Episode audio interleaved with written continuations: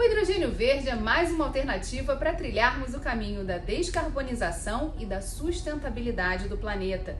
É uma fonte de energia limpa e que pode ser usada como combustível para diferentes tipos de transportes na geração de energia, dentre outros exemplos. No estado do Rio, algumas iniciativas já estão sendo desenvolvidas para a produção do hidrogênio verde, tema do Rio em Foco de hoje.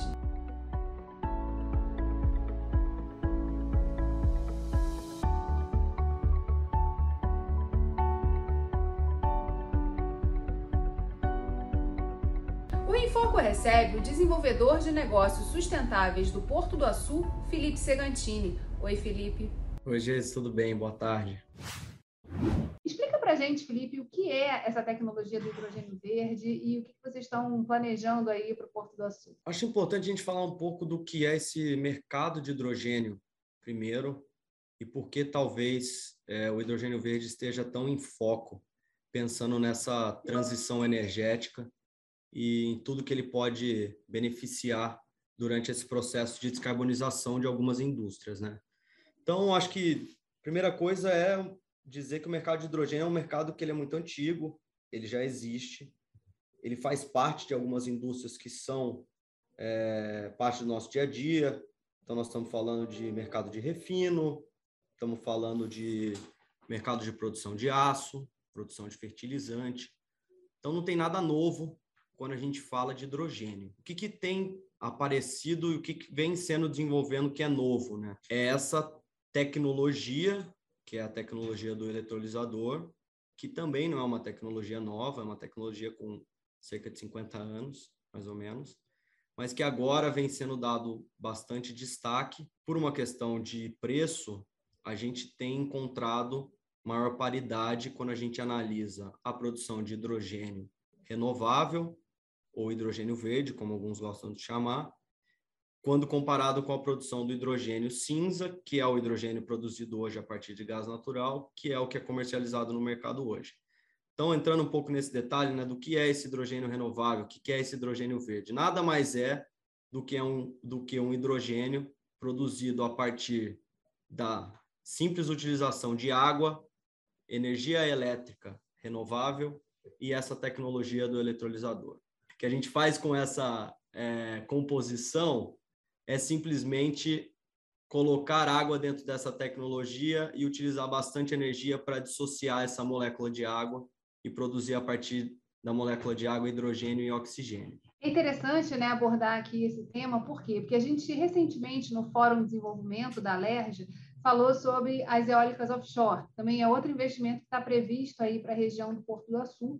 É, e, e, a geração de energia é muito fundamental para a expansão dessa retroárea que vocês têm aí no Porto. Queria que você falasse um pouquinho sobre a, a composição, né? Um pouco é, dentro de, como essas, essas tecnologias são complementares, como, como pensar nesse processo de geração energética é estratégico para a gente pensar o desenvolvimento, né? E a expansão é, e a industrialização, reindustrialização do Estado do Rio de Janeiro.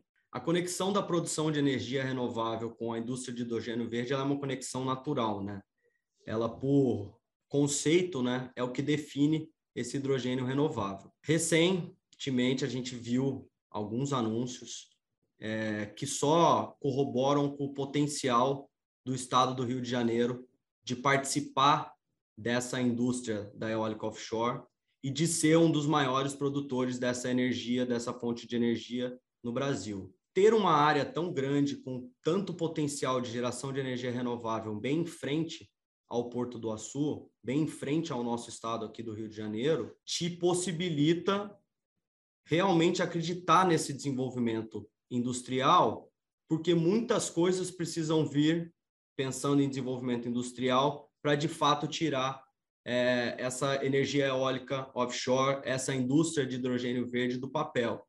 Então, a gente tem ainda uma questão que vem sendo discutido que envolve regulação. Essas duas indústrias são indústrias que ainda não existem no Brasil e não existem, é, no caso do hidrogênio verde, no mundo, em escala industrial. Então, existe uma questão de confirmação tecnológica para o hidrogênio verde, existe uma questão de atração dessa indústria de produção de equipamentos para a instalação é, das plantas de produção de energia eólica offshore para o Brasil. Então, assim, quando a gente fala de geração de energia, a gente só não está falando só de geração de energia. A gente está falando de geração de indústria, geração de emprego, de, de fato, transferência tecnológica, de geração de capacidade intelectual na, na, na, região, porque você precisa desse desenvolvimento também, quando a gente pensa em educação, para poder suprir toda essa demanda de mercado que vai surgir. Então, assim, é, o, o Rio de Janeiro tem um potencial incrível quando a gente olha para essas duas indústrias, porque essas duas indústrias têm um potencial incrível de gerar novas oportunidades industriais para o Estado. Você falou da questão é, dos preços, né? Isso está começando a facilitar a, expansão do, e a produção de, de, hidrogênio verde aqui é, em território fluminense. Mas no contexto mundial, qual é a participação do hidrogênio verde na matriz energética e por que, é tão estratégico também o Rio estar nesse, nesse, nesse espaço, né? Aproveitar essa janela aí de oportunidade para poder investir nessa matriz. O hidrogênio verde ele ainda não, não participa dessa matriz energética mundial pelo simples fato dele ainda não ter sido consolidado como uma, uma indústria com escala de participação. Quem participa hoje é o hidrogênio. Mas por que, que a gente acredita muito no hidrogênio verde participando é, dessas matrizes energéticas do mundo? Por que, que a gente viu tantos países, principalmente países europeus, se declarando como sendo possíveis mercados consumidores de hidrogênio no futuro e acreditando no Brasil como um dos principais produtores é, de hidrogênio verde nos próximos 20, 30 anos. Bom, Brasil, Estado do Rio de Janeiro, principalmente Porto do Açu, tem muita área disponível para desenvolvimento, tanto de projetos de geração de energia como da indústria de hidrogênio verde. A geração de energia é muito importante é, nesse processo, porque ela representa um percentual muito grande do que é o custo de hidrogênio. Então, quanto mais a gente tem potencial de gerar é, novas fontes de, de energia renovável, mais a gente tem a capacidade de produzir uma energia barata e automaticamente aumenta muito a nossa capacidade de produzir um hidrogênio verde barato e de, de fato, participar desse mercado mundial. Acho que a representatividade do Brasil no futuro vai ser basicamente apoiada nesses dois fatores. A gente vai ter uma produção de energia muito barata, a gente vai ter uma indústria de hidrogênio verde produzindo uma molécula de hidrogênio muito barato. E aí a gente tem exemplos, como é o caso do Porto do Açu, um porto com infraestrutura de classe mundial, com capacidade de operar os maiores navios que existem no mundo, capaz de exportar toda essa produção e de conectar o estado do Rio de Janeiro a esse mercado consumidor que já vem se declarando é, que vai ser provavelmente o mercado europeu e o mercado asiático. E quais são os desafios hoje? Eu vejo aí uma oportunidade, uma, uma necessidade de divulgação também, né? Dessa, dessas oportunidades é, para quem ainda não conhece a tecnologia e nem o potencial que ela tem de expansão. Então, como é que vocês têm trabalhado também essa agenda é, de apresentação, né? Dessa, desse investimento e do que vocês estão pensando estrategicamente para o desenvolvimento disso? É, esse mercado ele tem alguns desafios importantes, né? Acho que o primeiro desafio é de fato a, a consolidação do hidrogênio verde como sendo essa molécula de transição energética, esse novo combustível do futuro. Então, e aí a gente participa muito de fóruns de discussão é, internacional que vem cada vez mais é, discutindo o potencial do hidrogênio para ser esse novo combustível. A gente tem um desafio que é a questão de regulação e de certificação porque quando a gente fala de hidrogênio verde, a gente está falando de energia renovável. O Brasil ele tem uma, uma vantagem comparado ao mundo para produzir essa, esse, esse produto, que é o fato da gente ter um grid todo conectado. Nós temos uma matriz elétrica hoje que é 84% renovável. Então, isso também nos dá uma vantagem competitiva muito grande. Mas aí a gente tem o desafio de como que você garante para o seu consumidor que a energia que você está comprando do grid é 100% renovável, quando ele sabe que a gente é 84%. Então, a gente tem um desafio aí de convencimento e de certificação para dar essa garantia também para o mercado consumidor. E aí tem um desafio importante e que a gente está diretamente ligado a ele, que é a questão da logística. Hoje, a logística de hidrogênio verde, ela, se ela fosse acontecer hoje, ela não aconteceria na forma de hidrogênio Nós não temos navios hoje no mundo com capacidade de transporte em grande escala no longo curso, então para conectar dois países é, distantes, para transporte de hidrogênio puro e simples.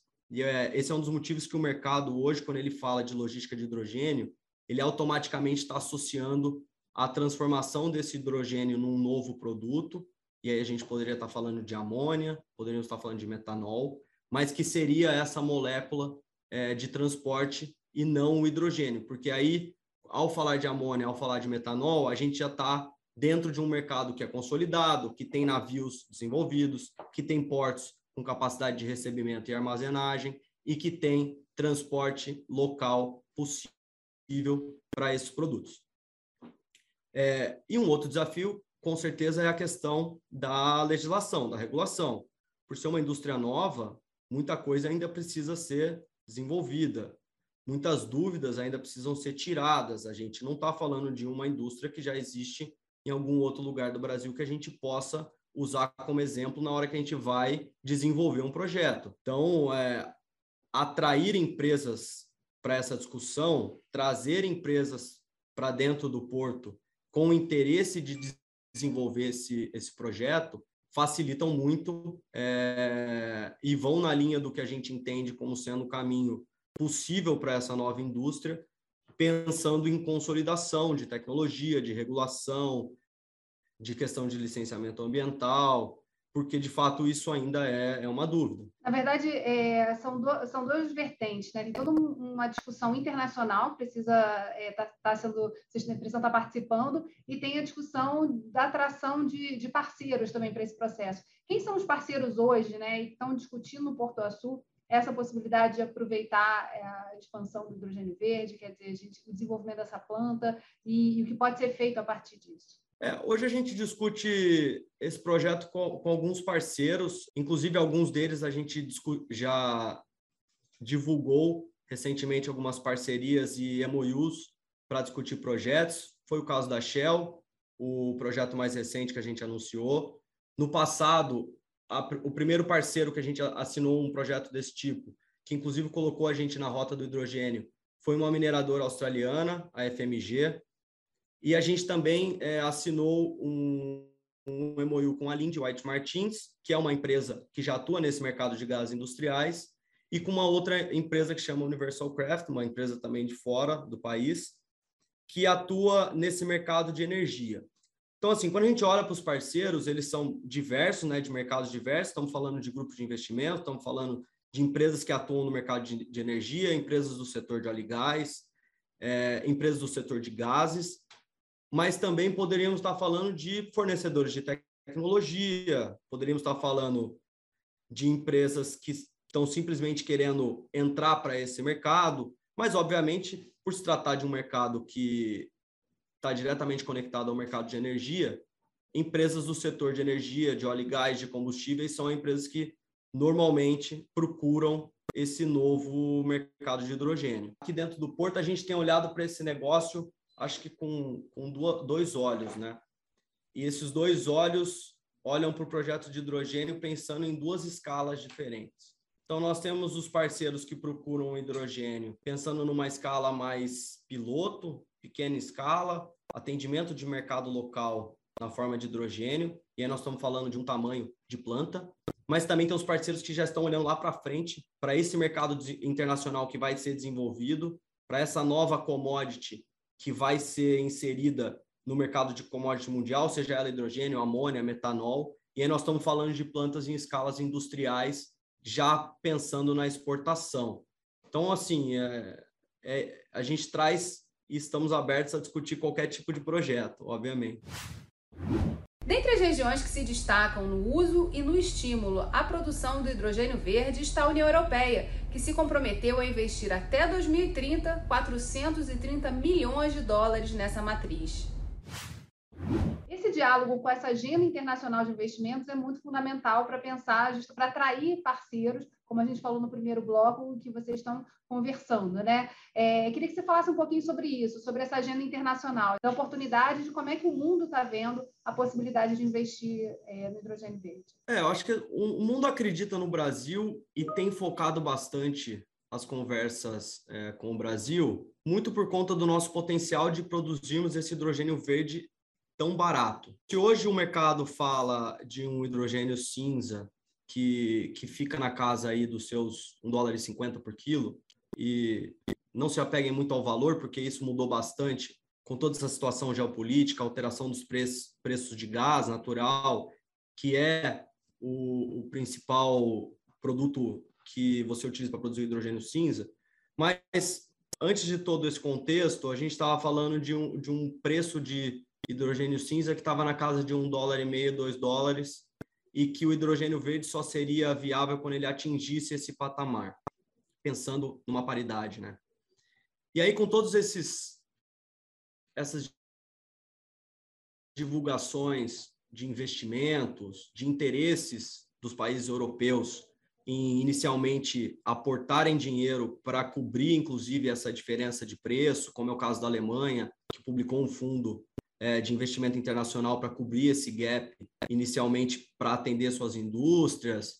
Tem outros países da Europa que também têm metas bem agressivas de redução e de descarbonização até 2030, outras um pouco mais alongadas até 2050. Mas nesse mesmo contexto, no final do dia, o que eles querem do Brasil é que a gente se desenvolva não só é, no que diz respeito à capacidade de produzir hidrogênio verde, mas também no que diz respeito à capacidade de produzir energia renovável.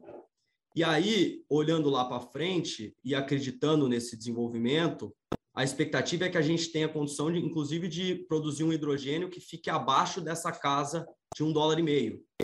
E eu acho que esse é um dos motivos que o mundo inteiro olha para a gente com bons olhos e que busca é, oportunidades no Brasil nesse momento ainda de mercado em desenvolvimento, porque no final das contas a gente tem a condição e a capacidade de ser um novo, uma nova potência no que diz respeito a esse novo combustível. A nossa conexão, né, a nossa interação com todos esses países, com câmaras de comércio, vai mais no sentido de, de entender sobre essas oportunidades, entender se empresas desses países teriam interesse em conhecer o nosso negócio, em conhecer todo esse potencial que a gente já conhece aqui do Porto do Açu e do estado do Rio de Janeiro, e de fato trazer todo esse investimento para dentro de casa, porque no final das contas é, é isso, eles querem a, a garantia e a certeza de que de fato existe toda essa esse potencial de desenvolvimento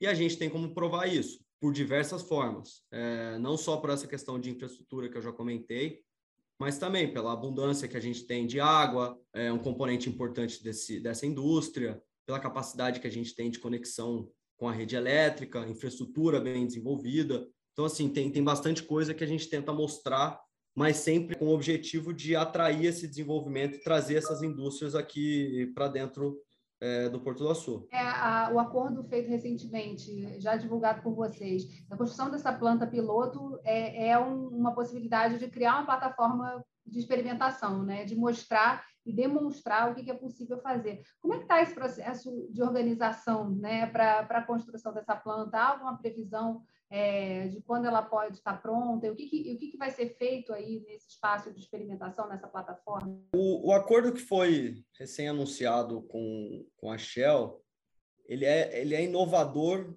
desde a sua origem, né? Então, ele participa de uma nova fase, eu acho, do que vão ser os investimentos com utilizando o, as obrigações de P&D. A Shell ela tem muito claro, né, que o que a gente quer desenvolver é de fato um laboratório. Então, nós vamos testar desde o mais básico do que é necessário para tirar essa indústria do papel ao mais complexo que é a tecnologia.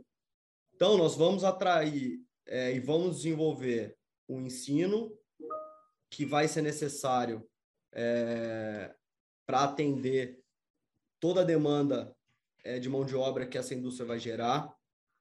A tecnologia vai ter que ser provada é, nas, nas formas que ela existe hoje. A capacidade de conexão com a rede e a eficiência dessa conexão vai ter que ser provada. Existe a ideia de também testar a capacidade da eólica offshore, conectando isso a essa indústria. A Shell também anunciou é, um projeto de, de uma planta eólica offshore aqui na região e nós vamos testar o mercado, a aceitação desse produto também no mercado, né? Obviamente que por ser uma planta de é, apoiada nessa no, no PID, é, ela é uma planta que tem restrições com relação a, a essa comercialização, porque não é o intuito, né? O intuito não é comercialização, não é uma planta que é para ser é, uma planta comercial, é um laboratório de desenvolvimento, mas que esse laboratório de desenvolvimento, no que eu digo quando vamos testar o mercado, a gente vai ter que testar fornecedores, vamos ter que testar a capacidade de, todo, de toda a rede necessária para construir e para desenvolver essa indústria. E tem um desafio muito grande também de inserir a universidade nesse processo, né? de gerar inovação e também formar mão de obra é, que possa é, justamente gerar essas inovações, testar na prática o que é necessário. Como é que está essa articulação? Qual é a, como é que é a articulação, na verdade, do Porto do Açúcar, que a gente é, imagina que existam outras plataformas aí para desenvolvimento de inovação. Como é que está esse diálogo com as universidades e, e, o sistema de inovação de uma maneira geral? A, a, nossa articulação no que diz respeito ao desenvolvimento da região, né, do, do, estudo na região como um todo, vai mais, eu acho que na linha de apresentação de todas as oportunidades. Obviamente que a gente não, não tem muito poder de decisão dentro de nenhuma instituição de ensino. O que a gente pode fazer como empresa, como indústria, é de fato mostrar para onde o mercado está indo, quais são as oportunidades que a gente enxerga no futuro, quais são as principais demandas que a gente enxerga que o mercado vai gerar pensando é, em mão de obra, em, é, em desenvolvimento tecnológico, e, a, e deixar que as, que as instituições por si só se entendam e se desenvolvam, obviamente utilizando as nossas informações e qualquer outra fonte de informação que eles tenham. Mas a gente tem é, interações diretas com as instituições de ensino da região. Nós temos hoje uma rede de empregabilidade que é gerida pelo Porto do Açu e que tem o objetivo puro e simples de empregar pessoas da região em todos os empreendimentos, sejam eles do Porto do Açu ou de terceiros, ali dentro do nosso complexo. E eu acho que é dessa forma que a gente ajuda é, o desenvolvimento da região, da, das instituições de ensino da região e até do, do mercado de trabalho. Competências são necessárias, importantes serem formadas, pensando nessa perspectiva de expansão e também nesse espaço de experimentação que está sendo construído em parceria com a Shell é, para poder ampliar esse mercado? Olha, para ser bem sincera, a gente ainda está descobrindo, porque cada vez que que a gente se reúne né, para falar do projeto, a gente descobre que precisa de uma pessoa nova. Então, assim, eu acho que até isso é uma coisa que, que esse mercado ele ainda está tentando entender, porque por ser muito novo, por ter muita coisa ainda em fase de desenvolvimento, cada hora a gente descobre que precisa de uma competência nova. E eu acho que isso é, é legal esse momento né, que a gente está participando, é legal, inclusive, a influência que a gente é capaz de ter nesse desenvolvimento ali da região, porque tudo é novo, todas as oportunidades são novas e vai ter muita oportunidade. Isso eu não tenho dúvida que a gente falou do, do, do, movimento internacional, né? Do quanto, do quanto mudou aí esse cenário por conta da guerra da Rússia com a Ucrânia, toda a discussão energética que está acontecendo no mundo. Mas hoje, se você pensar o Brasil, você falou muito né, dessa vocação do Brasil é, na geração de energia limpa. É, quais são as nossas vantagens competitivas e comparativas? Como é que, por que, que, por que, que é tão importante reiterar o papel do Rio de Janeiro, né? E o quanto isso representa de oportunidade para o Rio de Janeiro especificamente? É, quando a gente fala de vantagem competitiva, é, a principal vantagem competitiva do Rio de Janeiro e do Brasil é a nossa capacidade de escalar a produção de energia renovável. Então, hoje a gente fala de uma matriz elétrica brasileira que deve estar tá produzindo na casa de uns 170 gigas hoje de energia. Você pensar que quando você olha só para o que tem de projeto anunciado de eólica offshore. E aí nós estamos restringindo esse crescimento da eólica offshore. Na frente do estado do Rio de Janeiro, 32 gigas. somando todos os estados, mais de 100. Então, a gente está falando de praticamente dobrar a nossa capacidade de produção de energia renovável. Obviamente que tem muitos projetos que estão sobrepostos, que tem muita acomodação que precisa ser feita, mas, assim, esses números, eu acho que eles só indicam e só contribuem para a gente ter certeza da nossa capacidade de expansão da nossa matriz energética. Ao expandir a matriz energética, consequência direta que o mercado acredita é a redução do, do preço né, da energia. E aí volta, caímos de novo no que é mais importante hoje para você produzir um hidrogênio verde é, de baixo custo. E aí, voltando para o Rio de Janeiro, estamos na frente do que tudo indica ser o melhor ponto é, de produção de energia eólica offshore do Brasil. E o que, que determina isso? Né? Basicamente, a qualidade do vento, a intensidade, a constância e a profundidade das regiões onde você estaria instalando é, essas plantas de geração. Todos esses pontos são positivos para a gente aqui para o Estado. E aí, é, quando você fala de fator de capacidade, que é a, a, o resultado né, dessas combinações, a gente tem um fator de capacidade que está acima da média mundial de locais que já produzem energia. Então, esses são os pontos que nos fazem acreditar e ter certeza de todo esse potencial. E além da energia eólica offshore, a gente também tem fatores de capacidade muito bons para geração de energia solar, também bem pouco explorada aqui dentro do estado e que a gente pode muito bem explorar com todas as áreas que a gente tem disponíveis em áreas com uma boa incidência solar.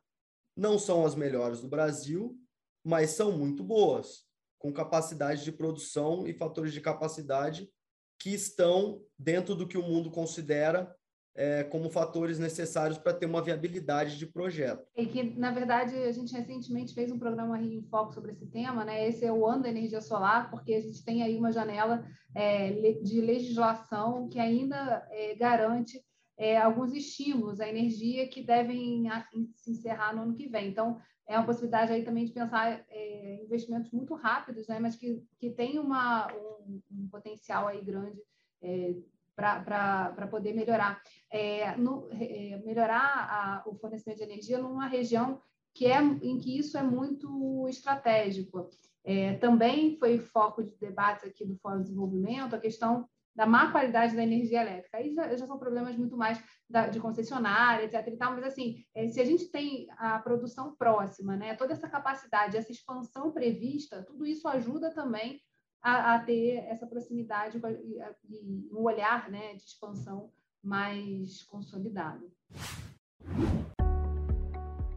Esse ano, gravamos aqui no Rio em Foco um programa falando sobre o potencial do estado do Rio para a geração de energia eólica offshore. E ao longo do programa, abordamos a sinergia da indústria de eólicas offshore com o hidrogênio verde. Eólicas offshore nada mais são do que turbinas eólicas como a gente já conhece, como você lembrou bem, tem várias instaladas no Nordeste, né? 90% da nossa geração eólica onshore hoje ela está no Nordeste. E no caso da offshore são essas turbinas, porém instaladas no mar. É, não são exatamente as mesmas turbinas, porque em geral no mar a gente pode usar equipamentos ainda maiores, né? Mas a ideia, o conceito é o mesmo. Então, nada mais é do que aproveitar a energia do vento para produzir energia elétrica. E quando a gente olha o potencial brasileiro ao longo da nossa costa, de fato, novamente o Nordeste ele tem um grande destaque, porque os ventos ali são bastante fortes e com uma constância em termos de direção, mas o Sudeste também apresenta uma característica boa quando a gente olha o vento offshore. E é por isso que a gente chega aqui nessa terceira posição. Ainda tem a possibilidade né, de o benefício dessa geração está próxima do centro de carga, né? Então a gente vai poder tirar proveito dessa geração uh, a partir do momento em que essa fonte se mostre competitiva uh, e aí gerar energia elétrica e conectar essa, essas usinas, uh, quantas quer que venham ser instaladas, ao nosso sistema elétrico, aumentando ainda mais a, a diversidade de fontes da nossa matriz e aumentando também a segurança do suprimento a partir do momento que a gente passa a ter uh, essa diversificação de fontes? Como o Gustavo destacou bem, né, a geração eólica é, offshore, é, particularmente no Rio de Janeiro, tem essa vantagem de estar próxima ao centro de consumo. Né? Então, a gente, além de olhar é, o polo da geração da energia, olharmos o polo da, do consumo, né, da demanda, é, o fato dessa proximidade existir aqui no Rio de Janeiro permite que você economize, por exemplo, na transmissão dessa energia,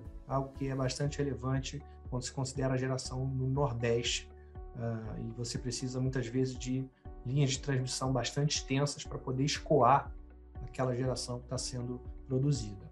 Uh, e uma outra maneira de conseguirmos incentivar esse tipo de projeto é, além de trabalhar no consumo para geração, uh, pensando aqui em consumidores de energia elétrica, é também para a indústria. Tá? E o hidrogênio surge como um dos grandes expoentes uh, no contexto da transição para uma economia de baixo carbono, justamente por ser uma produção de uh, bastante intensiva em energia. Né? Então, grande, um dos grandes custos para a produção do hidrogênio é exatamente a energia elétrica. Então, é, conseguir conectar a geração de energia eólica offshore com a produção de hidrogênio verde, exatamente por conta, é, do, pelo fato de ser uma energia renovável, é, tem se mostrado bastante interessante e, e promissor na sua opinião, o Estado do Rio de Janeiro precisa fazer para não perder essa oportunidade? Né? A gente está falando é, de dois investimentos potentes aí no Porto do Açu, é, que se complementam, né, que tem sinergia e que, e que acontecem num processo em que o olhar para a sustentabilidade, é, para energia, energia e para transição energética são fundamentais. Então, eu queria que você falasse um pouquinho sobre isso. Assim, o que, que o que, que, o Rio de Janeiro, como, é, falando aí especificamente de políticas públicas e ações que podem ser empreendidas, assim, é, deve estar de olho para não perder essa oportunidade é, que a gente já tem desenvolvido aqui né, no programa e falando tanto de um diálogo que não é só local, né, tem impacto mundial. Bom, acho que questão de, de atuação do Estado, eu acredito que a gente tem a condição de ser, inclusive, protagonista em toda essa discussão. Por estarmos em um momento que tanto acho que principalmente para a indústria da eólica offshore, a gente está no momento de discussão de uma regulação, desenvolvimento dessa regulação e conhecendo todo o nosso ambiente de geração de negócio, eu acho que o Estado ele tem condição de ser protagonista e de influenciar positivamente em todo o desenvolvimento é, desse decreto, por experiências muito positivas no mercado de óleo e gás. Eu, particularmente, não acredito a forma de você selecionar e dividir as áreas para geração de, de energia eólica offshore vai fugir muito dos modelos que a gente já teve de seleção e, e divisão de áreas para exploração do mercado de óleo e gás.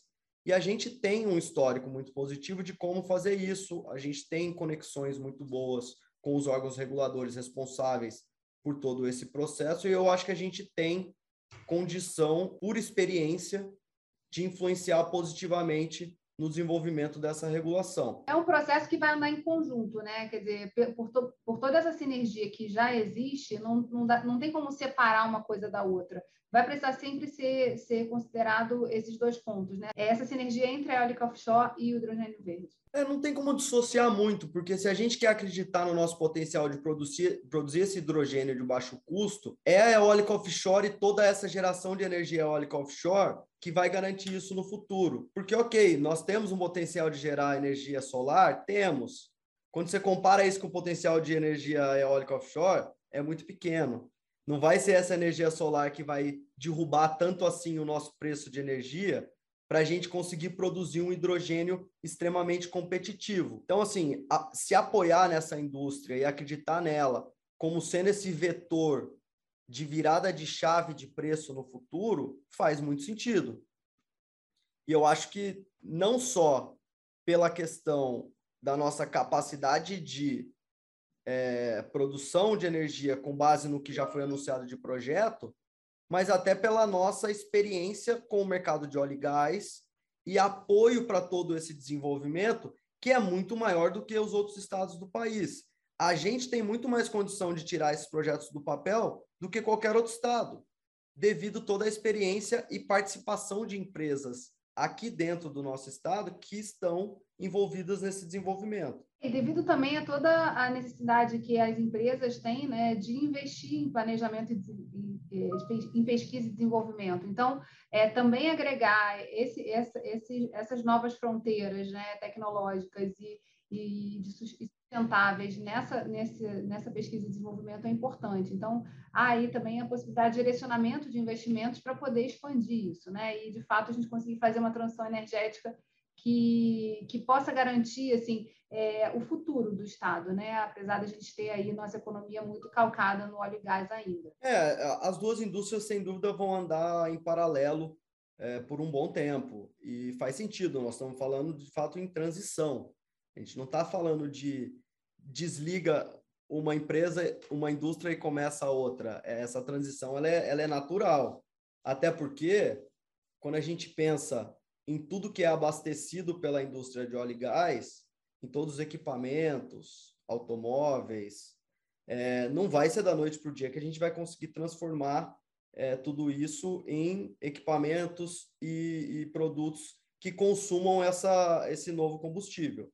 Então, sim, por, por um bom tempo a gente ainda vai conviver com essas duas indústrias e vamos, a gente vai, eu acho que a gente vai ter condição de ver essa transição acontecer e a diminuição e o aumento de uma gradativamente ocorrer ao longo do tempo. Estados no Brasil já estão investindo é, e olhando também esse mercado do hidrogênio verde.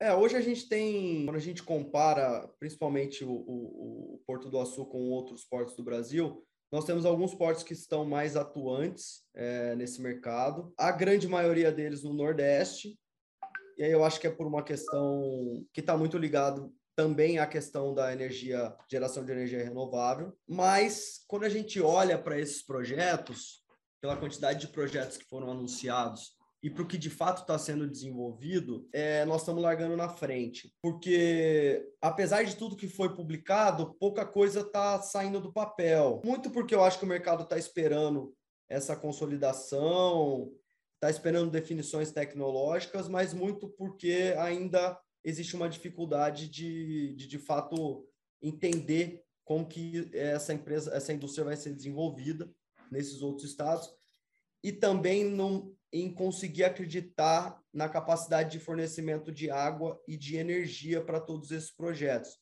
Porque uma coisa é você ter capacidade de produzir a energia, outra coisa é você ter infraestrutura disponível para conectar essa produção com o consumo. E aí eu acho que é um outro ponto que a gente está bem posicionado, porque as infraestruturas de conexão do nosso estado e do Sudeste são muito mais bem desenvolvidas do que a do Nordeste. O mercado consumidor é garantido, né? O nosso mercado consumidor é garantido. Então, quando a gente fala em sinergia industrial, principalmente pensando em hidrogênio verde, em mercado de hidrogênio local, a gente está muito mais bem posicionado, porque o mercado de hidrogênio que existe, apesar de, de ser um mercado é, ainda não, não muito grande, ele está muito concentrado é, no Sudeste. E aí, quando a gente olha para dentro do porto, no desenvolvimento industrial previsto para o porto e nas indústrias que estão previstas para essa nossa industrialização, todas elas são grandes consumidoras ou potenciais consumidoras desse novo produto. Estamos falando de fertilizante, estamos falando de siderurgia, estamos falando de refinaria. Então, assim, a gente vê esse ambiente favorável de desenvolvimento também no que diz respeito às sinergias industriais fatores chaves aí para poder justamente é, reiterar essa competitividade do Rio em relação a outros estados que também estão investindo nisso. Mas é sempre bom né, abrir o, o olho e, e, ver que há também é, esses, esse, esse funcionamento em outros estados. Gerar uma competição interna eu acho importante, porque às vezes a gente é, também pensa muito assim, ah, o Rio é pioneiro de tanta coisa que, que a gente esquece que, que a gente tem, tem é, outros espaços e, e, o Brasil é enorme, né, em, em, termos de potenciais oportunidades. Então, é importante a gente mapear aí quem são os nossos, é, quem são os estados que já estão de olho também nessa tecnologia. Esse diálogo acontece também, assim, quer dizer, de estar tá olhando esse radar, o que está acontecendo nos outros estados, o que, que já está avançando das políticas, como que os estados também estão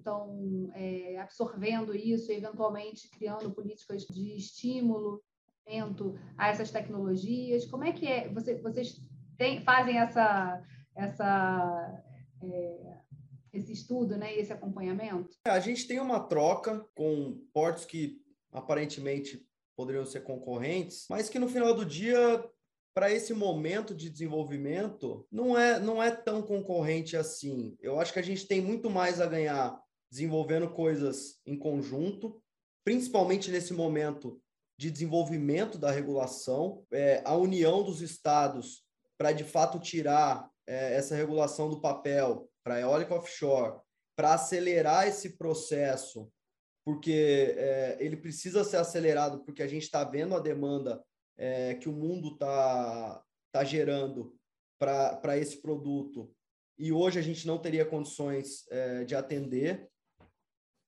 Então, a, a, união nesse, nesse sentido, acho que ela faz muito sentido. Para o mercado de hidrogênio, sinceramente, não acho que vai existir concorrência no Brasil, porque vai ter demanda suficiente para o que a gente vai ter de capacidade de produção. Eu acho que vai ser muito mais uma limitação de disponibilidade, inicialmente de disponibilidade de tecnologia para você tirar as plantas é, do chão do que de fato de concorrência direta entre um produto ou outro. Tem uma coisa que é importante do Brasil e que coloca a gente numa posição de, de competição direta com o mundo, que é o fato da gente ter um sistema interligado nacional.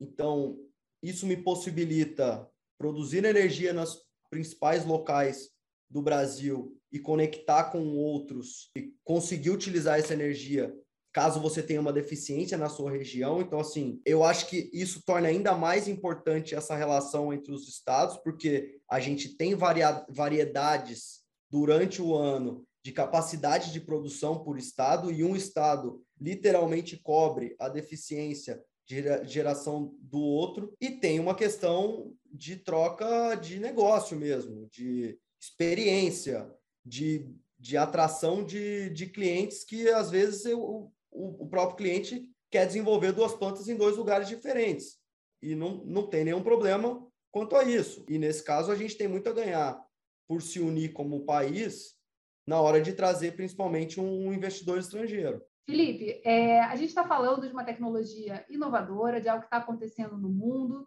É, falamos aqui dos passos que precisam ser dados, do que, que o Rio de Janeiro já avançou e da, do pioneirismo né, dessa proposta de fazer uma planta é, que tem como foco a inovação. É, ser uma plataforma de inovação e de teste de como se aplica essa tecnologia. Queria que você fizesse aqui um exercício é, para o nosso telespectador, né, do que, que ele vai poder ver aí acontecendo no Porto do Açu nos próximos anos.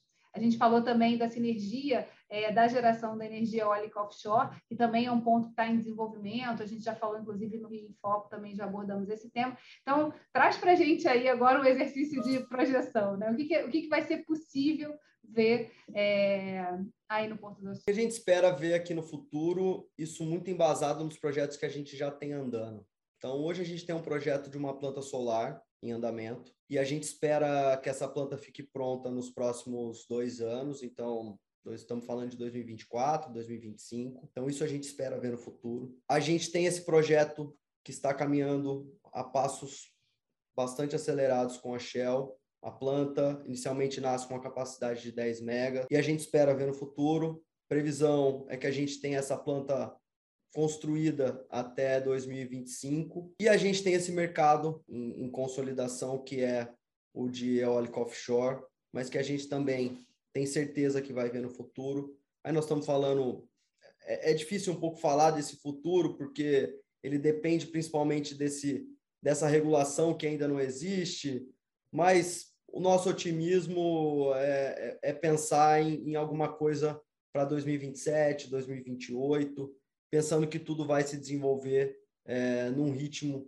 que a gente entende ser o ritmo possível para esse mercado, consolidação do, do decreto, consolidação da, da, regulação, talvez aí uma, um primeiro leilão de energia específico para esse mercado, o que ajudaria bastante para estimular empresas a de fato tirar os projetos do papel. E aí, além disso, a gente está falando de uma quantidade importante de investimentos que a gente já tem previstos aqui para o Porto.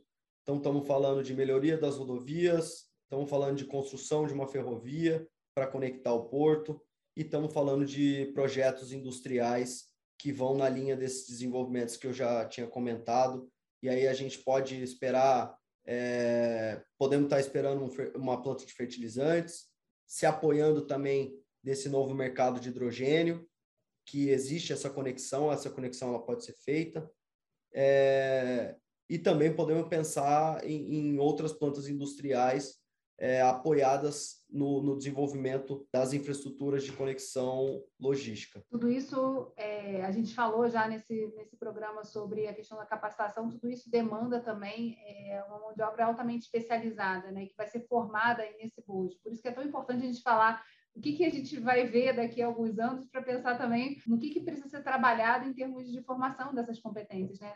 dessa, dessa união com as universidades, é, do pensar estrategicamente quem a gente pode atrair também para poder fazer esse, esse desenvolvimento responder às demandas que vão acontecer aí é, no Porto do Açu. Sem dúvida, a questão da sustentabilidade é um ponto fundamental, né? E Rio de Janeiro é, esse ano é, vai realizar agora em julho a conferência Rio 2030, lembrando aí os 30 anos da Rio 92, também está muito de olho né, nesse ponto, né, que é um diferencial e que também projeta o Estado para o mundo. É, no que diz respeito à questão da sustentabilidade. Esse diálogo também, né, de uma produção que a gente vê é, muito calcada no óleo e gás, mas que tem também esse olhar para a transição, para o que precisa ser feito e principalmente no que precisa ser desenvolvido, também é um ponto fundamental. Eu queria que você falasse um pouquinho sobre isso, Felipe, sobre o seu, seu desafio aí, né, de pensar projetos de sustentabilidade no Porto do Açu. É, acho que a sustentabilidade ela está no nosso DNA, né? Hoje, Porto do Açu ele tem um projeto que a gente gosta muito, que é a RPPN Caruara. Então, é um projeto de conservação de restinga, são 40 quilômetros quadrados que a gente conserva isso ele existe desde a formação do porto, então por isso que eu falo que está no nosso DNA, está no centro de todo o desenvolvimento de negócios. Além da RPPN, a gente tem um projeto de conservação de tartarugas. No ano passado, a gente fez a soltura, acho que da tartaruga de número um milhão. Então, assim, é, desde o do começo, no nosso dia a dia, a gente está conectado e a gente entende a importância é, de você ser uma empresa que respeita principalmente esse, esse ambiente que está em volta do nosso desenvolvimento. E aí o fato da gente ter uma área de negócios que está diariamente olhando para essas indústrias e pensando em atrair essas indústrias, que são as indústrias sustentáveis, para dentro do porto, também corrobora com, com essa nossa obrigação, eu acho, é, como porto, como, como empresa dentro de uma região, de, de olhar para a importância desse desenvolvimento. Então, a área onde eu estou hoje, ela é pura e simples uma área para garantir que não só indústrias é, de outros setores, mas também indústrias sustentáveis sejam, sejam desenvolvidas dentro da nossa área. E, se possível, fornecendo serviço para que as outras indústrias que ali também estão se tornem também mais é, sustentáveis ou que tenham alguma participação é, nesse processo de descarbonização e de melhoria do, do, dos seus processos de produção. Certamente, ao longo do desenvolvimento desses projetos, a gente vai acompanhar aqui pelo Rio em Foco e, e começar a ver assim eles se materializando. A gente já está chegando ao fim do programa. É, e para finalizar, pergunta importante né, dentro da TV do Legislativo é pensar também o papel do poder público nesse processo. A gente já falou aqui da mobilização, né, das discussões que precisam acontecer, da regulação, que é tão fundamental para que o processo se desenvolva da melhor maneira.